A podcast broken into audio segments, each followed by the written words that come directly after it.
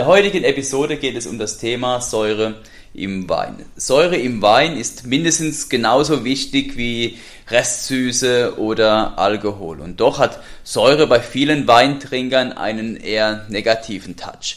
Warum Säure aber so wichtig ist, welche Arten von Säure im Wein eine Rolle spielen und wie ich die sowohl weinbaulich als auch önologisch beeinflussen kann, erklärt uns Herr Weyand. Herr Weyand ist Gruppenleiter für Önologie und Kellertechnik am DLR in Oppenheim. Hallo Herr Weyand. Hallo. Erste Frage, warum haben viele Angst vor der Säure? Ja gut, ich kann mich natürlich nicht in den Einzelnen hineinversetzen, aber ich denke allgemein ist Säure in Lebensmitteln überhaupt mit negativen Komponenten verbunden, vor allem genetisch bestimmt, ja, weil alle Früchte, die viel Säure aufweisen, die sauer sind, die haben im Gegenzug, sind sie entweder nicht reif, sind unreif, haben nicht viel Nährstoffe, wenig Zucker, wenig Kohlenhydrate und symbolisieren daher wenig Energie für den Menschen und in seine Früher haben die Menschen natürlich schon ihre Nahrungsmittel danach auswählen müssen oder wollen, wo sie viel Energie für Nährstoffe bekommen haben. Und deswegen ist genetisch disponiert schon Säure negativ belegt. Im Umkehrschluss dann eben äh, Zucker Süße und das ist energiereich und deswegen auch sehr positiv nach wie vor. Ja. Deswegen enthalten ja viele Lebensmittel auch versteckt Zucker, wo man es gar nicht wahrnimmt, weil einfach äh, biologisch man mit Zucker positiv belegt ist. Ja. Okay. Was, was gibt es denn überhaupt für Arten von Säuren im Wein? Ja, im Wein haben wir natürlich als wichtigste Säure, ist die, die mengenmäßig am meisten vorkommende Regel, ist die Weinsäure. Dann haben wir die Äpfelsäure, wir haben die Milchsäure, wir haben Kohlensäure, das spürt man auch und sprudelt ab und zu im Wein. Wir haben Essigsäure in ganz geringen Mengen, die auch während der alkoholischen Gärung gebildet werden. Das sind eigentlich so die wichtigsten. Dann haben wir vielleicht noch eine Bernsteinsäure, Gluconsäure, also die alle in geringen Mengen eigentlich vorkommen. Aber die wesentlichsten sind die Weinsäure, die Äpfelsäure, Milchsäure, Zitronensäure. Und zuletzt, um den Wein zu konservieren, haben wir ja auch die schweflige Säure, die eigentlich dafür sorgt, dass der Wein nicht oxidiert, dass er sich lange hält. Und äh, das ist auch eine Säure, die aber zugesetzt wird. Mhm. Ja. Das heißt, Wein ohne Säure ist nicht denkbar. Ja, das auf jeden Fall. Ich denke an einen, wir haben ja auch Schüler bei uns in, in der Weinbauschule in Oppenheim und äh, in Projekten haben die Schüler mal bei einer Entsäuerungsmaßnahme den Faktor verwechselt und haben dann den Faktor 10 entsäuert. Okay. Und dieser Wein war am Schluss bei 3 Gramm Säure und das hat ein, geschmeckt wie eingeschlafene Füße. Also wenn der Wein seine Säure verliert, verliert er sein Rückgrat ja sensorisch. Das, Spiel, das Spiel mit Zuckersäure und Alkohol stimmt überhaupt nicht mehr. Er schmeckt fad, ausgezogen, leer. Also dieser Wein lebt von und mit der Säure, er braucht die einfach. Ja.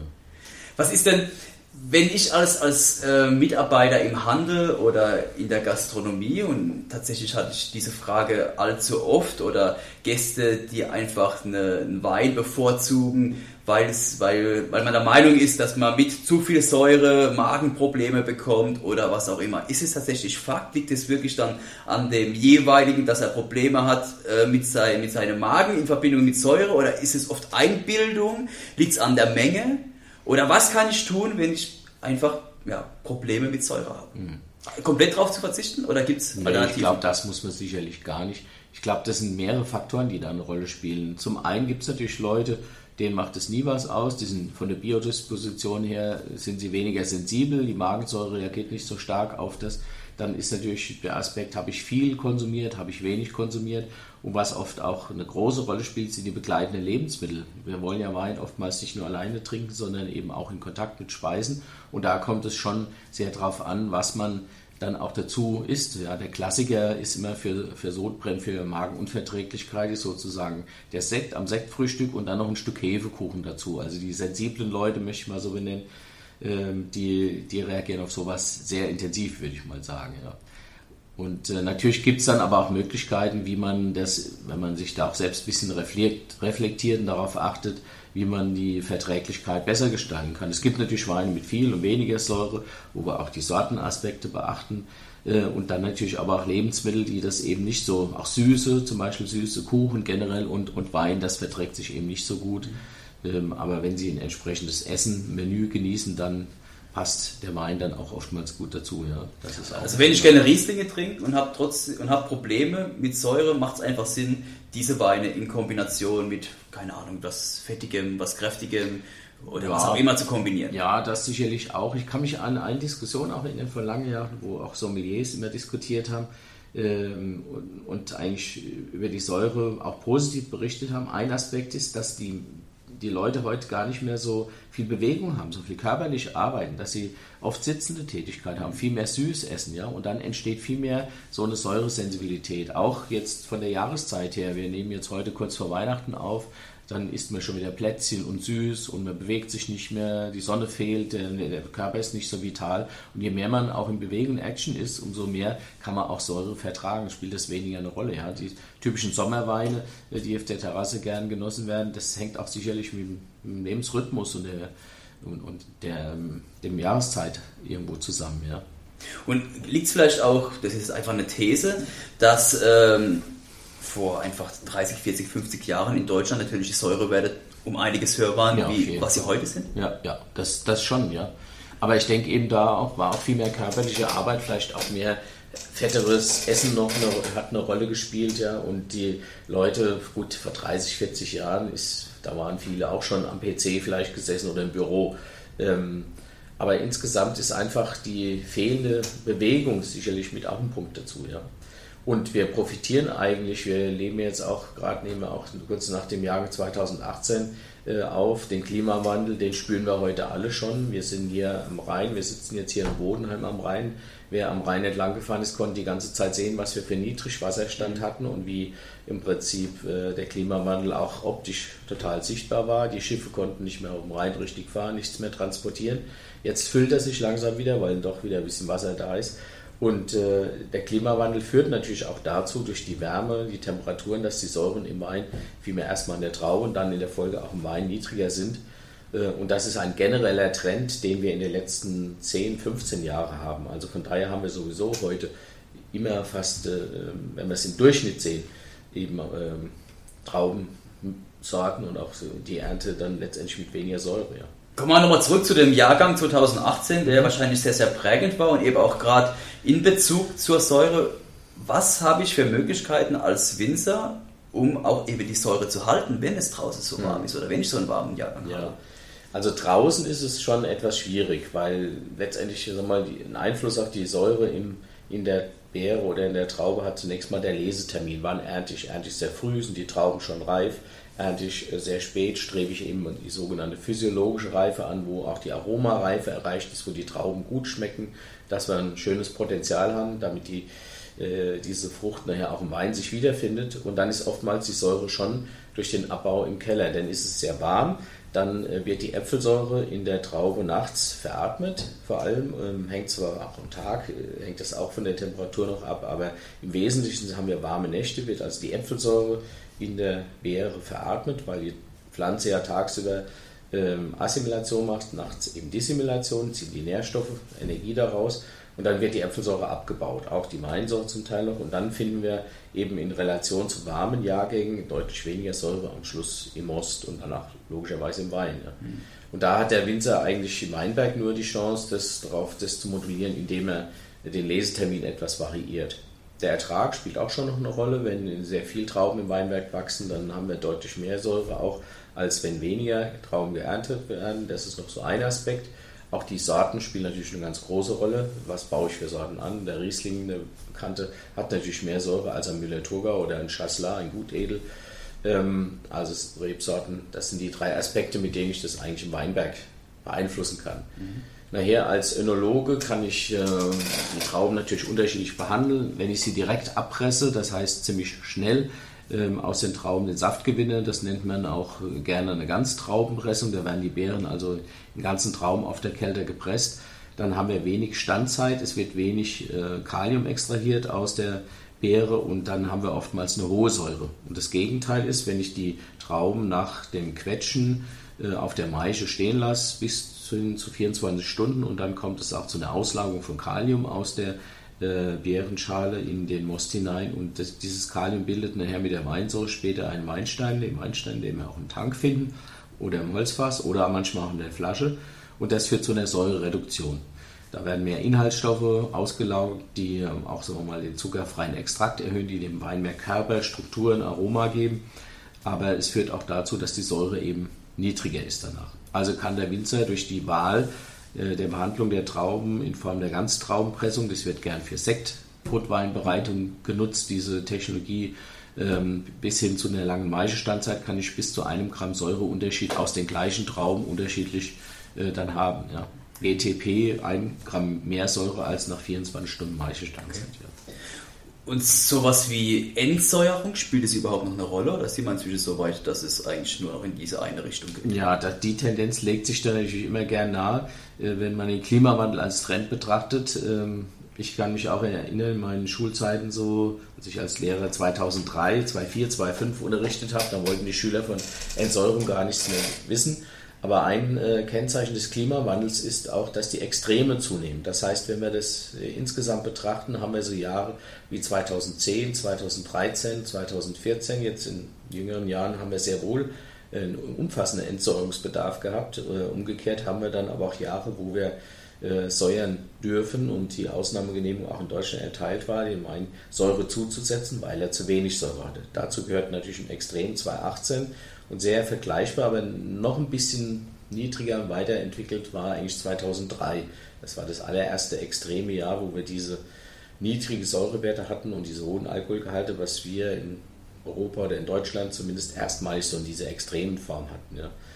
Ähm, und äh, es gibt so eine, eine, um den Klimawandel ein bisschen zu reflektieren, wir machen Reifenmessungen bei uns in Oppenheim und wir, ähm, wenn wir uns die Zahl des Datum angucken, weil der Riesling die 70 Grad Öxler erreicht hat, dann liegt zwischen dem Jahr 1984, das war somit das in der Historie das intensivste Entsäuerungsjahr, da war die Säure am höchsten und der, der Jahrgang am unreifsten, und zwischen diesem Jahr 2003 liegen tatsächlich 60 Tage, also zwei Monate. Der Durchschnitt liegt mittlerweile aus der Reifenmessung so beim 16. September. Und äh, wenn wir das vergleichen, die Extreme, da liegen zwei Monate Zeit dazwischen. Und wenn Sie heute jetzt den Lesezeitpunkt äh, bestimmen möchten, spielt Zucker tatsächlich noch diese erste Geige oder geht man tatsächlich schon hin? Man spricht immer über physiologische Reife, mhm. ganz klar. Ja. Aber ist der Säurewert oder der pH-Wert inzwischen nicht vielleicht sogar ein wichtigerer Indikator für den richtigen Lesezeitpunkt? Ja, mit auch natürlich. Aber wenn wir jetzt in solchen Extremjahren mit der Säurung auch agieren können, ist im Übrigen eine Möglichkeit in der ganzen EU zugelassen ist. Äh, Spanien, Frankreich, Portugal, auch Deutschland seit 2003 erstmalig, darf also auch säuern in Ausnahmejahren, dann habe ich ein Instrument, das zu gestalten. Ergo kann ich dann trotzdem immer wieder mehr auf die physiologische Reife, auf die Aromareife achten. Und was jetzt gerade in so einem Extremjahr wie 2018 dann aber umgekehrt äh, ein Problem wird, ist, wenn wir zu viel Zucker haben, haben wir nachher auch zu viel Alkohol im mhm. Wein. Die Weine vergehren nicht vollständig zu Ende, bleiben mit Restsüße, äh, sind also nicht trocken oder sie haben eben deutlich zu viel Alkohol, äh, was eben auch eine Unbalance dann bringt. Also in dem Spiel, was ist der richtige Zeitpunkt, ähm, ist die Säure natürlich ein Instrument, aber nach wie vor würde ich mal sagen, nicht das Ausschlaggebendste, weil ich danach immer noch arbeiten kann und man den Wein äh, sagen wir, modellieren kann. Und gibt es dann eben für Sie als Experte oder als äh, Lehrer oder in der Lehre tätig eine Empfehlung, ob man eher im Mostbereich säuert oder eher später im Wein? Ja, also wir, wir empfehlen schon, dass wir im Moststadium, wenn es nicht ähm, nur um kleinste Einheiten geht, kleinste Mengen, empfehlen wir schon äh, eine Mostsäurung aus Gründe der mikrobiellen Stabilität, weil in solchen Jahren mit niedriger Säure ist der pH-Wert auch meistens sehr hoch. Und äh, wenn wir dann Gärprobleme haben, dann können die sogenannten Milchsäurebakterien gerne auch mal ihr Unwesen treiben, schon relativ früh und dann die Äpfelsäure zu Milchsäure abbauen. Und wenn das geschehen ist, auch eventuell Zucker zu Essigsäure, was negativ im Wein ist. Also die mikrobielle Stabilität ist sehr wichtig. Und wenn wir mit Weinsäure säuern, äh, reduzieren wir auch den pH-Wert und dadurch fällt es den Milchsäurebakterien schwerer, ihr Unwesen zu treiben in dem Fall. Äh, und von daher empfehlen wir schon eine Mostsäure, was wir auch dieses Jahr empfohlen haben. Zugelassen ist ja bis zu 1,5 Gramm äh, Säurung. Und von daher haben wir das schon empfohlen. Die Winzer haben das auch gemacht.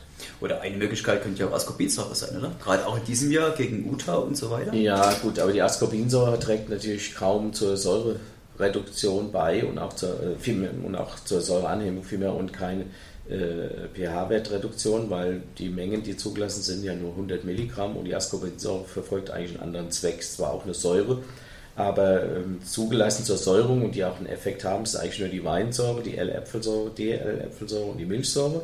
Und die Ascorbinsäure setzen wir eigentlich eher zu, um UTA-Prävention zu betreiben, also um UTA zu vermeiden. Ja.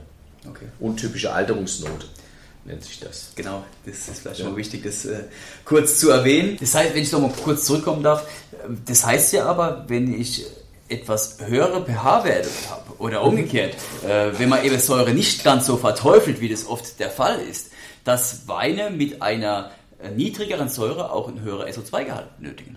Kann man das so stehen lassen? Hm, ja, je nachdem, was sie für Ziele haben mit der SO2. Die SO2 ist ja eigentlich eingesetzt, um mikrobielle Kontrolle zu haben, unsere mikrobielle Stabilität. Und da gibt es sehr wohl eine Abhängigkeit zum pH-Wert. Wenn der pH-Wert also höher ist, ist die Menge des aktiven mikrobiellen SO2, also mikrobiell wirksamen SO2, ist geringer. Ähm, aber wir haben natürlich auch andere Instrumente wie die Filtration, sei es Schichtenfiltration oder Membranfilter, die im Prinzip Milchsäurebakterien oder Hefen auch rausholen können. Und äh, über diese technologischen Aspekte äh, kann man dem Wein natürlich auch mikrobielle Stabilität ähm, verlangen ja, oder bekommt er mikrobielle Stabilität dadurch. Also die SO2 ist nicht alleinig äh, dafür verantwortlich, dass der Wein die Stabilität hat. Von daher spielt es eine gewisse Rolle, aber es ist nicht alleinig die Lösung. Und wenn ich jetzt als, als Winzer, eben wie im Jahrgang 2018, Säure hinzusetzen muss, mhm. ist es später, auch wenn es wahrscheinlich chemisch gesehen derselbe Inhaltsstoff ist, ist es erstens nachweisbar, beziehungsweise später auch schmeckbar in dem Wein, ob die Säure von außen zugeführt wurde oder ob es quasi die Säure aus der Traube ist? Also wenn man den Wein eine gewisse Zeit lässt, um damit sich diese Säure einbinden kann, wie wir das formulieren, dann ist es sehr schwer zu unterscheiden. Man merkt es bei sehr zeitnahem Abstand der Verkostung nach einer Säure merkt man das schon. Dann wirkt die Säure vielleicht auch noch ein bisschen aufgesetzt und es braucht eine gewisse Zeit, bis das auch im Wein eingebunden ist. Aber das ist nicht unbedingt äh, so einfach rauszuschmecken. Vielleicht für Top Super Sommeliers, äh, Leute, die sich sehr intensiv damit beschäftigen, äh, vielleicht schon eher. Ähm, vor allem dann, wenn man halt auch zum Beispiel Säuren nimmt, die nicht so gut sich in das Weingefüge einbinden. Ja, wir können ja auch bis zum gewissen Grad zur Stabilisierung von, von Schwermetallen Zitronensäure einsetzen und die hat auch einen leichten säuernden Effekt. Und das schmeckt man schon mal sehr deutlich raus. Wenn wir uns dann jetzt mal aus dem Wein wegbewegen und schauen mal in diesen typischen Convenience-Süßgetränke, Coca-Cola, Fanta, da wird oftmals mit Zitronensäure gesäuert und es schmeckt schon sehr aufgesetzt.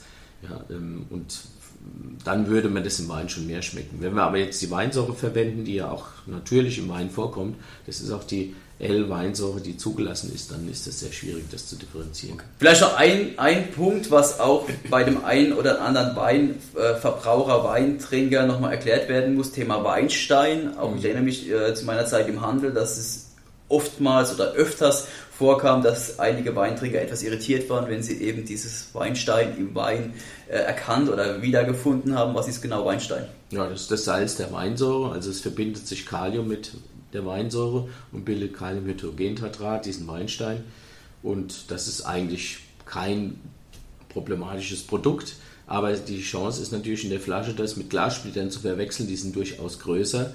Ja, ähm, denn man kann das nicht so ohne weiteres differenzieren. Vielleicht das ist die eine Angst der Verbraucher. Und man ist natürlich eigentlich auch gewöhnt bei Getränken, die man heute kauft, dass da nichts mehr drin rumschwimmt. Ja. Aber das kann eben mit der Zeit noch passieren, weil zwischen dem Salz und den gelösten Stoffen muss im Prinzip bestehen ein Gleichgewicht und dieses Gleichgewicht kann aber verändert werden, indem man den Wein bei unterschiedlicher Temperatur zum Beispiel lagert. Das heißt oftmals das Phänomen, Sie haben die Flasche, alles bestens und Sie stellen sie in den Kühlschrank oder Sie transportieren sie im Winter im Auto über Nacht und draußen wird es sehr kalt. Dann senkt sich die Temperatur im Produkt und dann ist die Löslichkeit von dem Weinstein wird herabgesetzt und dann fällt er eben aus. Und dann haben wir nachher den Weinstein auf der Flasche. Ähm, und wenn der Winzer das im Vorfeld nicht selbst mit seinem Wein gemacht hat, die Weinsteinstabilität hergestellt, dann kann das eben passieren. Aber mir kommt es vor, als wäre das heute viel weniger der Fall als eben noch vor 10 oder 15 Jahren. Ja, weil das natürlich auch immer gelehrt wird und weil sich die, die Winzerschaft damit auch beschäftigt, dass sie dieses Problem besser in den Griff kriegt, weil der Verbraucher das eben oftmals nicht so versteht und reklamiert. Und dann beschäftigt man sich eben intensiver damit, kühlt die Weine herunter, damit sie eben schon weinsteinstabil sind, um das zu erzielen. Ja. Geben Sie doch einfach mal ein paar Tipps für jemand, der gerne auf etwas säureärmere Weine steht. Mhm. Auf was hat er zu achten? Ja, das kann er erst schon mal anhand der Rebsorte ein bisschen erkennen. Ich meine, die Säure steht ja, man kann vielleicht in dem Sinn dann auch leider sagen, nicht auf dem Etikett, ist kein zu deklarierender äh, Stoff, während äh, zum Beispiel der Alkoholgehalt auf dem Wein ja angegeben werden muss. Und ähm, dann kann man über die Rebsorte ein bisschen schauen. Es gibt ja Rebsorten, Sie haben den Riesling schon angesprochen, die hoch in der Säure sind. Das weiß vielleicht auch nicht so ähm, Entwickler und etablierter Weintrinker. Aber es gibt Rebsorten, die, die Burgunderfamilie ist oftmals Grauburgunder und Weißburgunder sind nicht so intensiv in der Säure. Dann haben wir natürlich den Müller-Thurgau oder im Badischen den Chasselas, den Gutedel. Das sind äh, Sorten, die wenig Säure haben. Auch die Rotweine haben ja in der Regel deutlich weniger ähm, Säure als Weißweine, weil sie den biologischen Säureabbau meistens hinter sich haben. Das heißt, wenn der Winzer in seiner Weinstilistik den biologischen Säureabbau auch einbaut, da wird die Äpfelsäure zur Milchsäure durch Milchsäurebakterien äh, äh, verändert, dann haben wir auch ähm, letztendlich eine niedrige Säure. Und das ist oftmals auch bei Barrikweinen der Fall, weil sie dann im Lagerung im Barrik, sag ich mal, ähm, auch zum BSA kommt und dann die Säureabbau da ist. Also wären halt solche Rebsorten und äh, von den Typen her Rotwein, Barrikweine, also immer dann, wenn der biologische Säureanbau mit eingebaut wurde in die äh, Weinbereitung, ist auch zu erwarten, dass wir weniger Säure haben. Ab wann wird es denn für einen Wein problematisch? Also ab was für einem Gehalt an Säure muss ich als Winzer hergehen und Säure zufügen bzw. Säure abbauen? Kann man das so pauschal benennen? Oh, das ist schwierig. Also das hängt ja gerade von den eben genannten stilistischen Aspekten ab. Ja, wenn ein Wein zum Beispiel mehr Restsüße hat, äh, dann kann er auch etwas mehr Säure in der Balance vertragen. Sonst, wenn er zu wenig Säure hat, schmeckt er viel zu süß. Ja. Ähm, ich sag mal, ein Wein, der mehr als 7 Gramm Säure hat, da wird es schon ein bisschen unharmonisch. Das wäre so die, die Obergrenze 7 bis 7,5. Nichtsdestotrotz gibt es durchaus Jahrgänge und auch Weine, die deutlich mehr Säure vertragen. Wenn wir jetzt mal zum Beispiel einen Eiswein nehmen oder ein sehr, eine Beerenauslese, da ist es ja im Vorfeld zu einer Konzentration gekommen, auch der gesamten Inhaltsstoffe, auch des Zuckers. Und dann ist natürlich auch die Säure konzentriert. Also wenn wir einen Eiswein, der sehr süß schmeckt, schauen, dann liegt manchmal die Säure sogar bei 10 Gramm. Dort ähm, kann es also ganz gut angenommen werden in der, in der Balance mit eben so viel Zucker. Aber wenn wir einen normalen Konsumwein haben, würde ich sagen, die, die Obergrenze ist schon so die 7. Ja. Und wenn wir beim Weißwein bleiben, denke ich bei 5 Gramm, da sollte man schon vielleicht dann drüber nachdenken, auch die Säure etwas anzuheben äh, wenngleich wir bei Rotwein oftmals Weine haben mit 5 Gramm oder noch weniger. Und da kommt dann eben in der Wahrnehmung die, kommen die Gerbstoffe mit dazu, die natürlich eine andere Sensorik dann bieten und dann fehlt einem auch nicht so viel Säure, der, sagen wir mal, den Abgang, die Länge auf der Zunge äh, äh ermöglicht, sondern wir haben dann die Phenole, die dem Wein lange präsent lassen bei der sensorischen Wahrnehmung auf der Zunge und dann wird die mangelnde Säure auch da nicht so vermisst. Mhm. Aber die, die Säuerung ist ja nach wie vor in Deutschland nicht zugelassen. Oder nur in bestimmten nur in Ausnahmegenehmigung, genau. Aber bis ich so, mir kommt es erstmal schon vor, ist, bis ich diese Ausnahmegenehmigung habe oder bis es durch ist, ist es eigentlich schon zu spät. Ja, da schauen Sie bis zurück. Heute sind wir eigentlich, mittlerweile haben wir das ja in den Bundesländern sogar in der Hand. Als die Zulassung der Säuerung 2003 begann, da war das ein Beschluss, der in Brüssel gefasst wurde und dann hat Deutschland mit einer Eilverordnung die das ermöglicht. Das war damals am 2. Oktober. Da war natürlich der Herbst schon rum. Aber heute bemühen wir uns äh, ähm, im Vorfeld der Jahrgangsentwicklung, wo wir das auch schon begutachten, äh, über eine frühe Information, äh, dass wir erkennen können, ist eine Säuerung notwendig, wird sie notwendig oder nicht. Und dann haben die Bundesländer auch sehr schnell reagiert. Ich habe also jetzt das Datum aktuell aktuell jetzt von 2018 nicht im Kopf, aber es war auf jeden Fall definitiv vor dem Herbst. Vor Herbstbeginn war schon klar, dass wir säuern. Ja, das ist ja aber absehbar. Ja, also das haben wir heute eigentlich, dadurch, dass jetzt die Bundesländer die Entscheidung in die Hand haben, haben wir das eigentlich schon im Griff, dass wir das relativ zeitnah klären können. Vielen Dank, Herr Weyand, für den Einblick in ja, das doch doch sehr komplexe Thema. Das wurde anhand dieses Podcasts wieder deutlich. Es zeigt einfach, wie viel Fachwissen vonnöten ist, um letztendlich ausbalancierte Weine zu produzieren und dass einfach die Fruchtsäure da eine ganz, ganz wichtige Rolle dabei spielt. War extrem lehrreich, hat viel Spaß gemacht zuzuhören, sehr informativ. Vielen Dank dafür. Ja, gerne.